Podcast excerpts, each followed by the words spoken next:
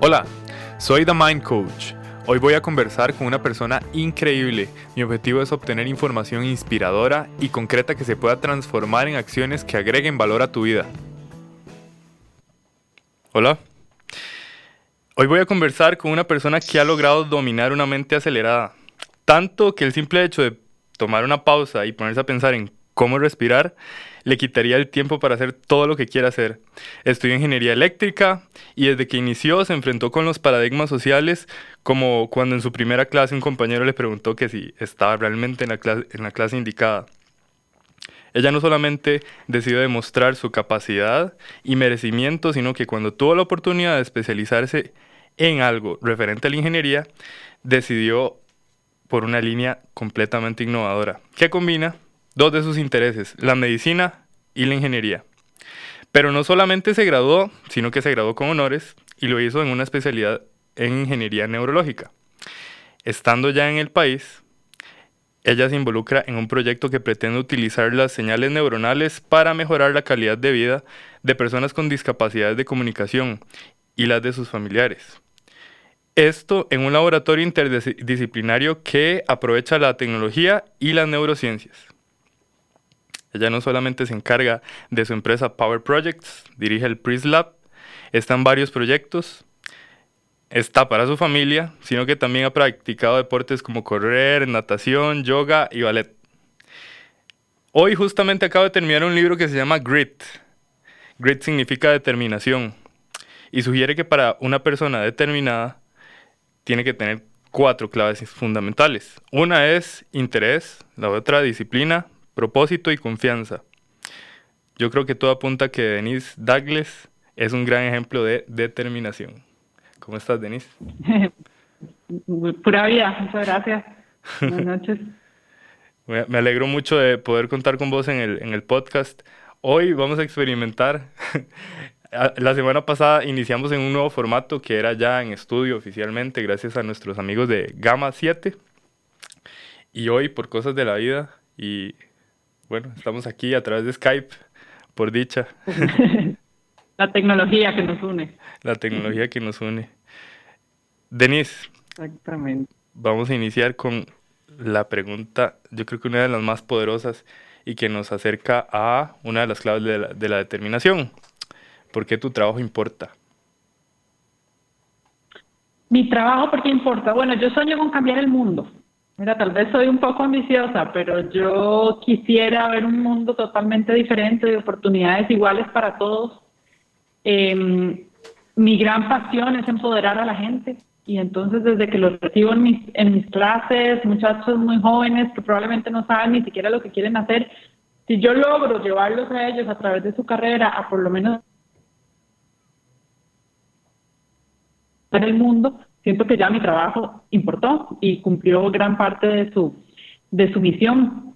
Adicionalmente, creo que si nosotros dejamos de ver como un mundo donde hay personas que no logran o que tienen discapacidades, que no logran incorporarse al mundo al 100%, y lo que vemos es que hay falta de tecnología para poder lograr la inclusión de las personas, podemos llegar a, a un mundo mejor. Claro. Más, más esa es mi, mi visión de vida. Sí, está súper interesante y eso también reafirma este, el concepto de que para que haya bastante pasión tiene que haber un propósito así de grande. Cambiar el mundo yo creo que no debe haber uno mayor que ese, ¿verdad? Correcto, para mí realmente es súper motivador cuando, cuando nos damos cuenta del nivel de capacidad que tiene la gente, el nivel de, de inteligencia, el nivel de, de oportunidades que tenemos y que muchas veces lo que necesitamos es alguien que nos, que nos dé la mano y nos ayude a salir adelante y ver cómo lo hacemos. Bueno, entonces es algo que yo disfruto mucho haciendo en el proceso, trabajando con tanta gente, muchachos jóvenes en el laboratorio y que van rotando constantemente, porque podemos realmente lograr cosas que si no los empoderamos lo suficiente, no les damos las herramientas, nunca lo logramos.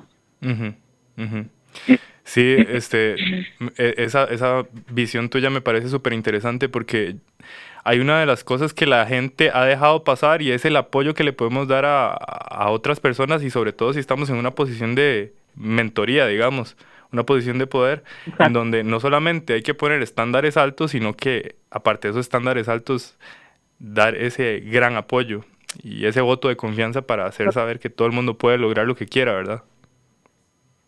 Sí, que muchas veces yo lo que pienso es que las barreras están en nuestra mente, nos las ponemos nosotros mismos, ¿verdad? Uy, usted es mujer y, y en ingeniería eléctrica y usted tiene 75 personas a su cargo y, o esos proyectos tan ambiciosos en Costa Rica, ¿por qué?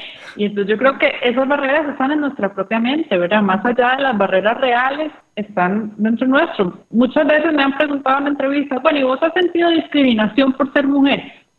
Y yo me pongo a pensar, yo escucho, yo creo que no, pero si la ha habido, probablemente ni cuenta me di, porque probablemente ni siquiera le di importancia, ¿verdad? Este me pasaba muchas veces cuando llegaban a la clase, decían, ay, esa, y jovencita, y mujer, ah, en dos toques no la, no la bailamos, ¿verdad? Pero está en uno, darse su lugar y, y, y creérsela, ¿verdad? Y soñar en grande. Cuando nosotros hemos llegado con ciertos proyectos, megaproyectos de investigación, la gente nos queda viendo y dice, ustedes de verdad pueden hacer eso. Y dice, bueno, ¿por qué no, verdad? ¿Por qué no podemos estar al nivel de, de los más grandes? ¿Por qué tenemos que pensar en, en chiquitito si somos capaces de hacerlo en grande?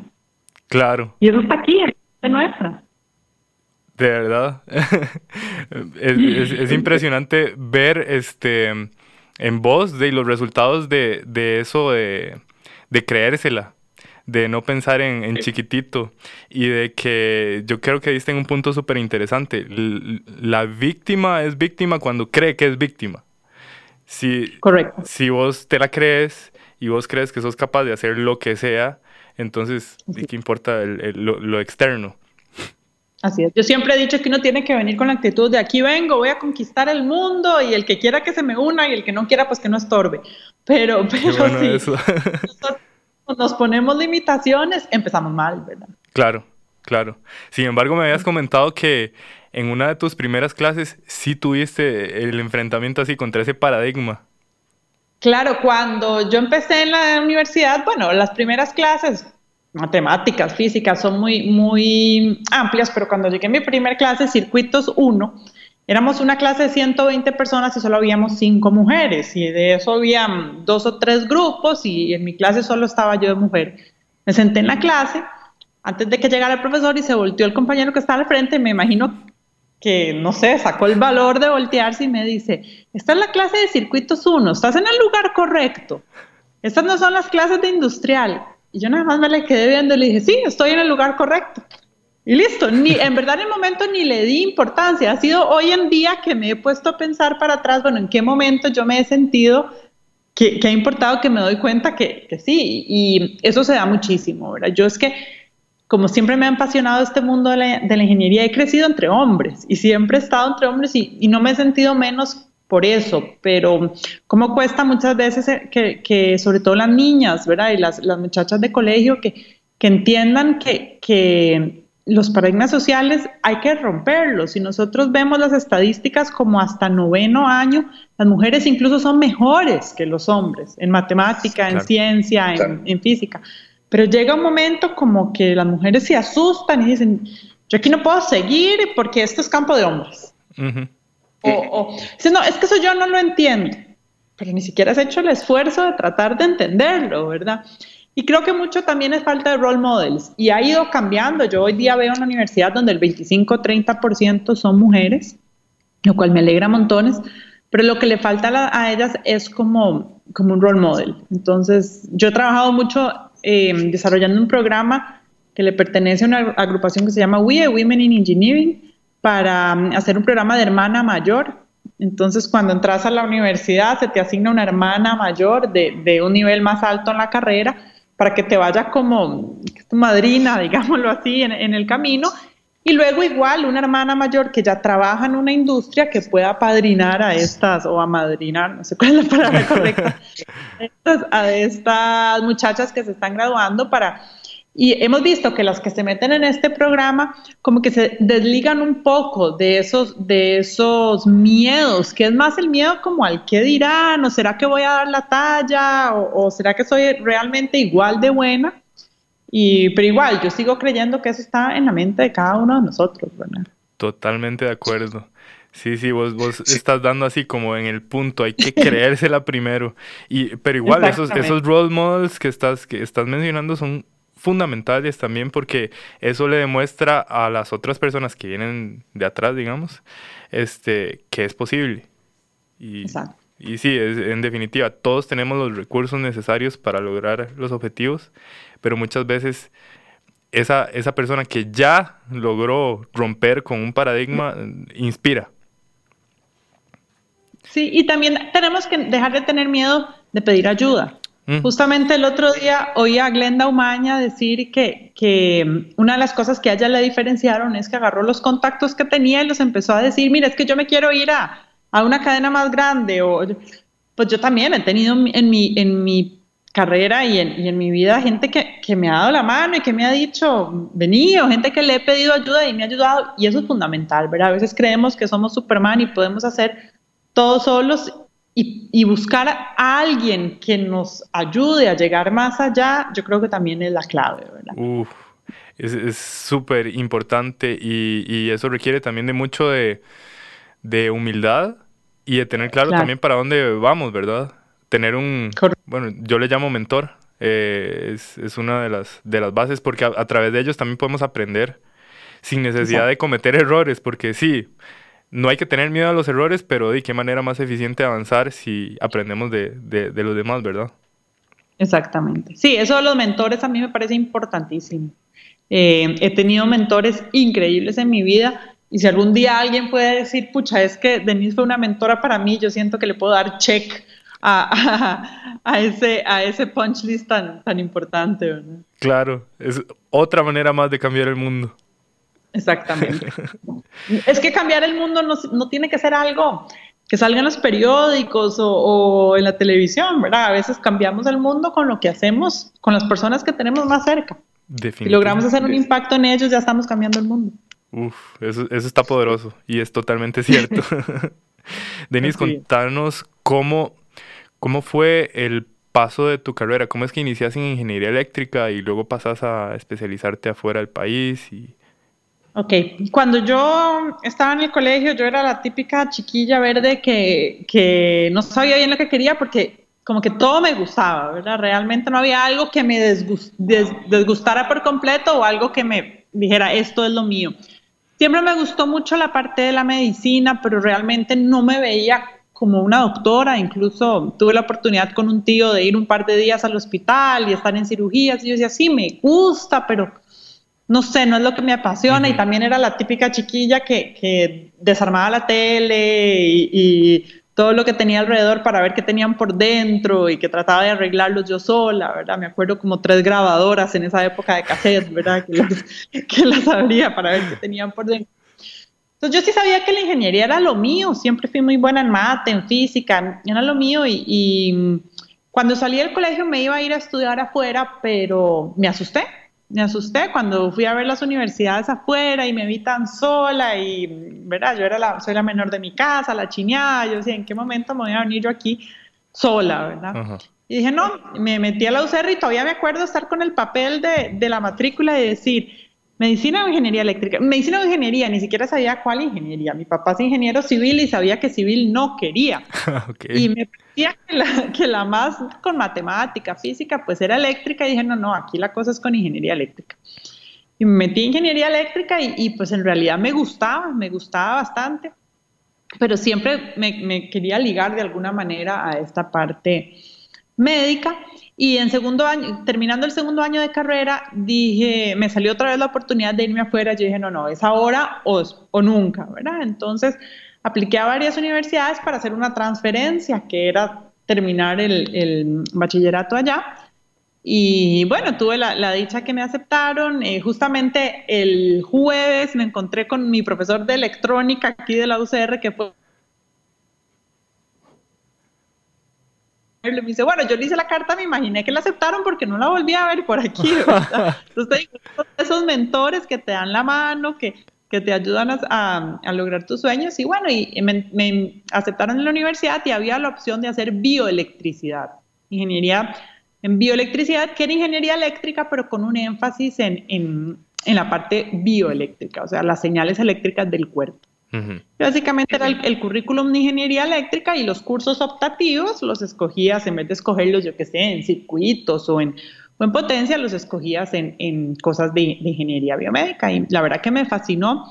Como yo soy un poco atarantada, eh, parece mentira, pero después de como el primer mes y medio, yo decía, pucha, yo quiero hacer algo más, estoy como aburrida. Y me conseguí em, que me dejaran trabajar en un laboratorio de investigación. Conseguí un profesor que, que me dijo, eh, sí, claro, venga, venga y empiece. Él está, acababa de llegar a la universidad, era súper joven, él en ese momento tendría 32, 33 años y digo, de las primeras funciones en el laboratorio era desempacar los, los aparatos y, y armarlos, ¿verdad? Resulta que él ahora es súper reconocido mundialmente por lo que hace y, yo me siento privilegiadísima de haber podido trabajar con él, sobre todo en sus inicios, porque entonces nos volvimos muy cercanos y, y bueno, él me, me dijo, no, no, quédese a la, a la maestría y ya la maestría sí podía escoger hacerla en ingeniería biomédica. Y escogí hacer el énfasis y como yo estaba en la parte pues más eléctrica, entonces me metí en la parte neurológica. Y ahí estuve con él en el laboratorio haciendo investigación, em, en ese momento trabajábamos en prótesis. Y, bueno, terminé, tuve la oportunidad de quedarme a seguir con el doctorado, decidí no hacerlo, regresar al país y, y, y bueno, y así, así fue. Súper interesante, sí, fue como una ola de toma de decisiones, pero siempre teniendo claro qué es lo que te gusta y a pesar de ese miedo, igual llegar y tomar la decisión de ir a estudiar otro país.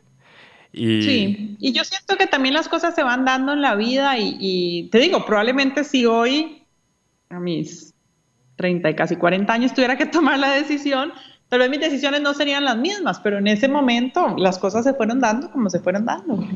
Claro, claro. ¿Vos, crees que ¿Qué fue lo que pensaste en el momento en donde decidiste tomar la oportunidad? Porque inicialmente tuviste miedo. Después contaste que volviste a tener una oportunidad y decidiste aún así salir. ¿Qué fue eso que te impulsó? Em, aunque yo estaba muy feliz aquí en la Universidad de Costa Rica, porque la verdad que, que la experiencia era muy buena, sí sentía como, esa, como ese gusanito adentro que me decía, tenés que ir al mundo, o sea, salir al mundo. Había leído mucho de esto, de la, de la biomédica, de la bioelectricidad y todo eso. Yo decía, pucha, eso es lo que a mí me gusta, que hoy en día está mucho más formado como carrera. En ese momento era, estaba apenas en proceso de, incluso no todas las universidades lo tenían y y no sé, yo, yo dije, no me puedo quedar con esas ganas porque si no me voy a arrepentir toda la vida de que no lo hice. Lo, ¿Qué es lo peor que pueda pasar? Que me vaya, que no me logre acomodar y de, pues me regreso, ¿verdad? No, no. También tuve la dicha que tenía muchísimo apoyo de mi familia y, y, mis papás siempre me lo dijeron, o sea, pues si, si no se acomoda, se viene, pero si nunca lo prueba, nunca vas a saber si te hubiera gustado o no. Em, tuve la suerte también que en la universidad me apoyaron un montón, o sea, yo apliqué a varias universidades, me aceptaron gracias a Dios en todas, pero en esta universidad, que aunque tal vez yo la conocía poco y no era mi, mi número uno, fueron como muy abiertos todo el tema del proceso y me llamaban y me decían, entonces me hicieron sentir como más segura, digámoslo así, eh, me asignaron un tutor espectacular y entonces con la ayuda del tutor yo me sentía como con más tranquilidad de que, de que iba a ser positivo el... el por, eso te vuelvo a, a, lo que decíamos antes, o sea, perder el miedo de agarrar la ayuda que te están ofreciendo. a veces uno, sobre todo a los 20, 21 años, se siente que uno puede hacer todo solo y, y, y bueno, mis papás sí me decían mucho, usted allá va a estar sola, tiene que rodearse de gente que la pueda que la pueda ayudar. Me pasó una vez, me enfermé horrible y, me veía sola y me tocó ir al, hospital en la mitad de la noche y bueno, por suerte me había hecho de una familia de Costa Rica que vivían allá, que había conocido y me tocó llamarle a la mitad de la noche y dice, mire, ¿me puede acompañar al hospital? ¿verdad? Y, y, a veces uno tiene que aprender a pedir ayuda. Claro, claro. Buenísimo. Denise, contanos un poco qué es lo que se hace en el PRISLab y qué es lo que vos haces específicamente. De acuerdo. Bueno, el PRISLab Pattern Recognition and Intelligent Systems, de ahí el, el, PRIS.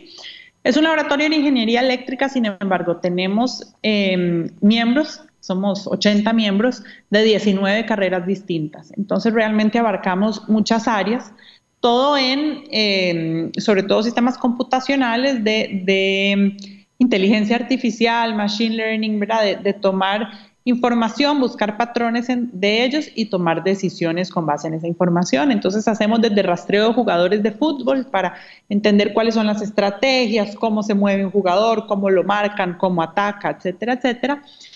Eh, luego dijimos, bueno, ¿cómo aplicar esta misma tecnología y en vez de rastrear jugadores en una televisión, rastremos células en, un, en una muestra que, que se tomó y entonces se puede ver cómo se mueven esas células, qué patrones tienen, predecir si son cancerosas o no son cancerosas, cancerígenas, perdón, y qué tipo de cáncer es.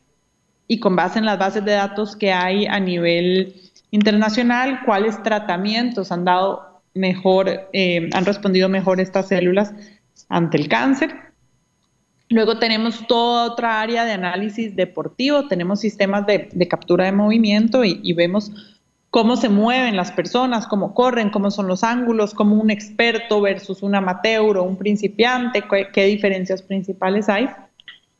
Y esto va todo de la mano con un sistema de, mm, artes gráficas, ¿verdad? Entonces, por ejemplo, podemos hacer videojuegos como se hace en FIFA o Just Dance o todo esto, que tomamos los movimientos de una persona y se lo aplicamos a un dibujo y que se vea totalmente realista. Y el proyecto específico en el que yo estoy, que se llama Teresa, que es Telerobotic Intelligence System, es un sistema de telepresencia robótica para personas con movilidad limitada, sobre todo pacientes con enfermedades neurodegenerativas.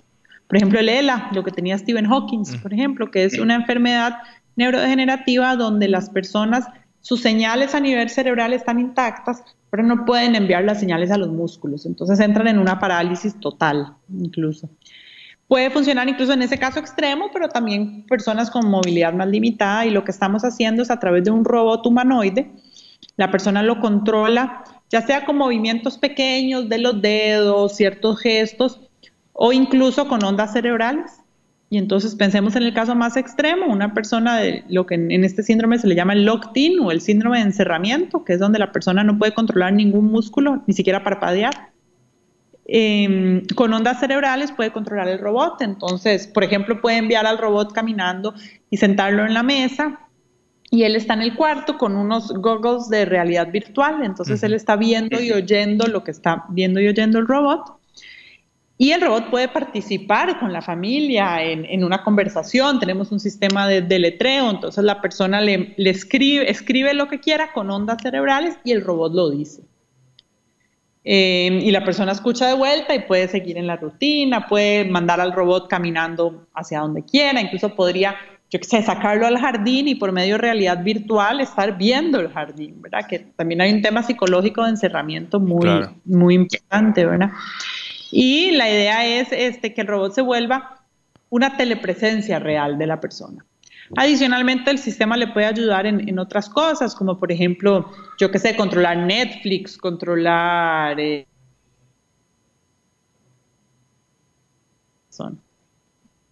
ese es un poco el proyecto en el que estoy. Wow, sí, está súper interesante. ¿Y ya han podido ponerlo en práctica en algún paciente? ¿Cómo va el avance? Ok, realmente nosotros lo tenemos en práctica solo con personas sanas. Ok. Estamos en el proceso de, todo el tema de permisos y, regulaciones para poder ponerlo en una persona con, la enfermedad. En este momento, el robot, por medio de ondas cerebrales, bueno, por medio de movimiento de manos y de, y de brazos, podemos controlar hasta 19 rutinas diferentes del robot. Eh, podemos incluso con movimientos de la cabeza controlar la cabeza 180 grados del, robot, y arriba y abajo también. Eh, y con ondas cerebrales tenemos adelante, atrás, derecha, izquierda, sí y no. Y el sistema de deletreo, que estamos más o menos en cinco palabras por cinco seis palabras por minuto, que es bastante bueno, pero estamos trabajando en, en vez de tener que deletrear palabras completas, Em, trabajar con iconos y entonces con solo escoger un icono ya tenés palabras completas, sobre todo de las más usadas y sistemas como tienen los celulares predictivos, ¿verdad? Que pones las primeras letras y te salen las palabras más, más comunes y de ese tipo.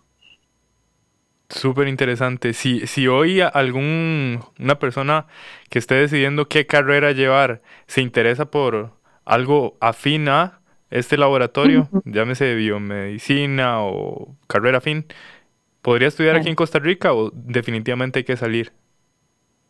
Ok, realmente como biomedicina en sí no hay en Costa Rica. Em, dentro de la carrera de ingeniería eléctrica hemos abierto un par de cursos relacionados a, la ingeniería biomédica y tenemos varios laboratorios que están trabajando con temas biomédicos. Entonces yo creo que por lo menos para estar involucrado en el tema sí se puede hacer localmente. Ya para tener la especialización como una carrera aún no. Creo que en algún tiempo llegaremos a, a eso, pero sí se está trabajando mucho en el tema biomédico. En, yo sé que en eléctrica lo estamos haciendo, en ingeniería mecánica también lo están haciendo, incluso en ingeniería química. Y incluso eso es una meta país, ¿verdad? Este CINDE, que es la que trae las, todas estas empresas internacionales, le pidió al gobierno que se enfocaran mucho en el desarrollo de este campo porque es un campo que está creciendo gigantescamente. Claro, claro, claro. Qué bueno, muy interesante. Denise, te voy a hacer unas preguntas rápidas. Ok. ¿Cuál es tu hobby favorito? Mi hobby favorito es leer. Ok, excelente. ¿Cuál es tu libro favorito? Mi libro favorito se llama Sapiens y lo leí hace poco. Ah, sí, hace poco me lo recomendaron también. Voy a tener que leerlo casi que inmediatamente. Eh, ¿Comida favorita? Sushi. Ok. ¿A cuál personaje admiras? Uf, ¿cuál personaje admiro? Muchísimos. este, mira, si tuviera que decir uno rápido, diría que a Franklin Chang porque lo conozco personalmente. Ok. Y oírlo, oírlo de primera mano es increíble oír su historia. Ah, buenísimo. ¿Y si, y, si puedes dar algún detallito así de qué es lo que más admiras de Franklin Chan? Mira, su tenacidad. Como él decidió en, una familia que no tenía manera de, ir afuera, él dijo, yo voy a ser astronauta y logró ser astronauta viniendo de un país como el nuestro, en esa época donde las posibilidades eran menores porque no había el Internet como hoy en día, que podemos básicamente lograr lo que quisiera y llegó a, lo que él quiso viniendo de, de aquí, ¿verdad? Ok, buenísimo. ¿Cuáles son las cualidades que vos tenés que te han llevado a estar donde estás hoy? Ok, tenacidad. Nunca darse por vencida, ¿verdad? A veces rozo lo terca y lo necia, pero... como que logro, logro, logro compaginar muy bien con la gente y, yo creo que lo otro y lo más importante es tener siempre ganas de aprender mm. y, aprender de, todos, ¿verdad? Yo me encanta aprender incluso de mis alumnos y, y no tener miedo de decir no sé. Muchísimas veces en, clase me preguntan o mis alumnos, yo la verdad no lo sé, pero es una oportunidad para ir a, aprender algo nuevo. Uh, claro, sí, es, resignificar. Mucha gente se, se, como que se intimida por ese desconocimiento y más bien si, si llegamos y lo vemos de esta otra forma de, bueno, una nueva oportunidad de aprender y, y, Correcto. y realmente vemos un valor en esto. Exacto. Qué bueno. Y finalmente, Denise, para, para toda la gente que está escuchando, para la gente que eventualmente va a ver este podcast, una frase o mm. consejo que quieras regalarles a todos. Ok, yo les diría que sueñen en grande, pero que no solamente que sueñen en grande, sino que trabajen para lograrlo, porque si no lo proponemos es posible. Buenísimo, como lo dijiste desde el inicio, es cuestión de creérsela de creérsela, exactamente. Muchísimas gracias por este tiempo, Denis. La verdad es que ha estado súper provechoso. Hemos podido aprender de, de vos ese, el poder de la tenacidad, de tener claro los propósitos, de, de llevar esos intereses a más allá, de, de no solamente quedarme con, ok, bueno, esto es lo que hay, sino que siempre ir como un paso adelante y tener esa, ese interés y esa disposición para aprender. Yo creo que es súper valioso, además de esa tenacidad que ya mencionaste. Muchas gracias. Bueno, vamos a estar este, en contacto definitivamente y te repito, gracias y buenas noches. Perfecto. Gracias a vos, buenas noches. Chao. Bye bye.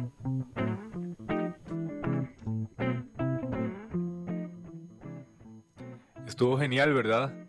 Si te gustó, compartilo Si crees que algún amigo se puede haber beneficiado por algún tip, alguna enseñanza o una historia, compartilo. Puedes encontrarme en redes sociales como The Mind Coach CR.